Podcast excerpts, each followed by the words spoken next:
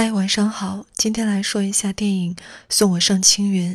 本来我这边可能是没有机会看到这部电影的，比较机缘巧合的就看到了，然后来说一下。嗯，因为它一开始已经被冠上了女性主义电影啊，或者是女性题材这样的帽子，我就从这个点开始来说吧。据说很多男性看完这部电影之后，感觉被冒犯了。因为电影中的每一个男性都是残缺的、不理想的人格，唯一一个特别高大上、特别有品味、有知识涵养的男性呢，最后被证明是一个懦夫。可是呢，我恰好也看见其中的一个点可以用以反驳这个观点，就是有一段传戏，姚晨的那个小弟呢，试图强奸他的时候，说了啊，其实。女人强迫男人就不叫强奸吗？只不过你们力气没有我们大。我觉得这点挺有趣的。他说的当然是对的。女性对男性的强奸，这个在案例当中当然是存在的，只不过比例小一些，有时候被忽视。那说到比例的问题呢，我就回到开头提出的那个问题：为什么很多男性感觉这部电影冒犯了他们？是因为他们真的没有看过几部这样的电影。他们就觉得是反常的，这恰恰说明整个市场当中充斥的是男性主义、男性主导的电影。一旦出现一个不同的声音，哪怕嗯是很平静的，并不激烈，也会让他们觉得不舒服。我想这就是这部电影最大的意义，是在电影的文本、故事情节本身之外的更大的意义，就是这一点了。话说回来。这部电影的票房一定是不会好的，但是好在可能它的投入成本也不会特别高，应该可以保本的。我还是希望有更多的朋友可以去看一看。如果我用一句话去概括这部电影的话，我能做到，但是也许会打消你们对这部电影的兴趣。你可能会更不想走进电影院去观看它。它不是一部完美的作品，这句是废话了。但它也不是一部特别接近于完美的作品，有一些生疏的地方，但是好的地方也非常的有高光。比如说影片当中的山里面的那种雾霭，从镜头上看非常美，而这个意象的连续使用呢，也使它成为了这部电影话语体系当中独有的一种语言吧。我觉得是这个电影整个的一个比较精彩的地方。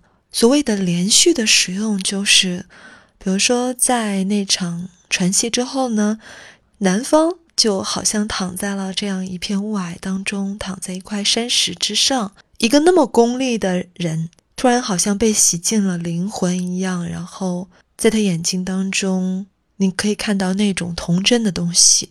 就好像是回归了自己的本心的那种感觉，可是镜头一转呢，原来他还没有离开那张床，然后突然发现姚晨在旁边做什么呢？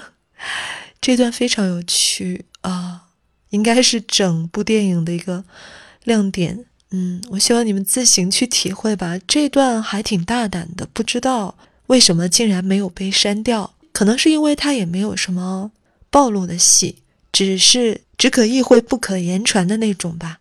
比如说，这个电影当中的两性角色的设置，像姚晨呢，她是一个非常强，或者说理想女性的一个典型吧。虽然她生了病，但她是这样一个在女性群体当中，我认为是一个非常优秀的人。这样的人在女性当中的比例也是很低的。其实，大部分的女性呢，也是像她的巨婴母亲，或者是像她的好逸恶劳的那个女同学，这样的女性也是比比皆是的。但是，男性角色呢，没有选中那种德智体美劳全面发展的男性，啊，他们就只是普通的。你在生活里也应该是经常常见的那种，无论是能力还是道德方面都不是那么强的男性，也就是等于说。电影当中，把一个特别优秀的女性和一群比较平庸的男性并置在一起了，所以呢，会显得女性更优秀一些。这个可能是编导的一个倾向性，但是反过来看的话，如果我们以一个特别优秀的男性作为主角呢，通常也会遇到这样的情况，对吧？